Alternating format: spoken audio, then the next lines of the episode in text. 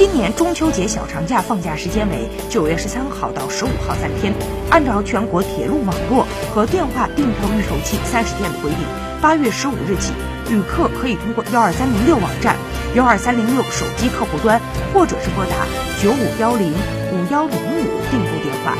购买中秋节小长假第一天的火车票。通过第三方售票平台发现，中秋节当天，北京、深圳两地高铁最低票价为。九百三十六点五元，而低于此价格航班班次有二十四架次，有的航班可以便宜将近一半。铁路警方表示，对于霸座占座、扒阻车门、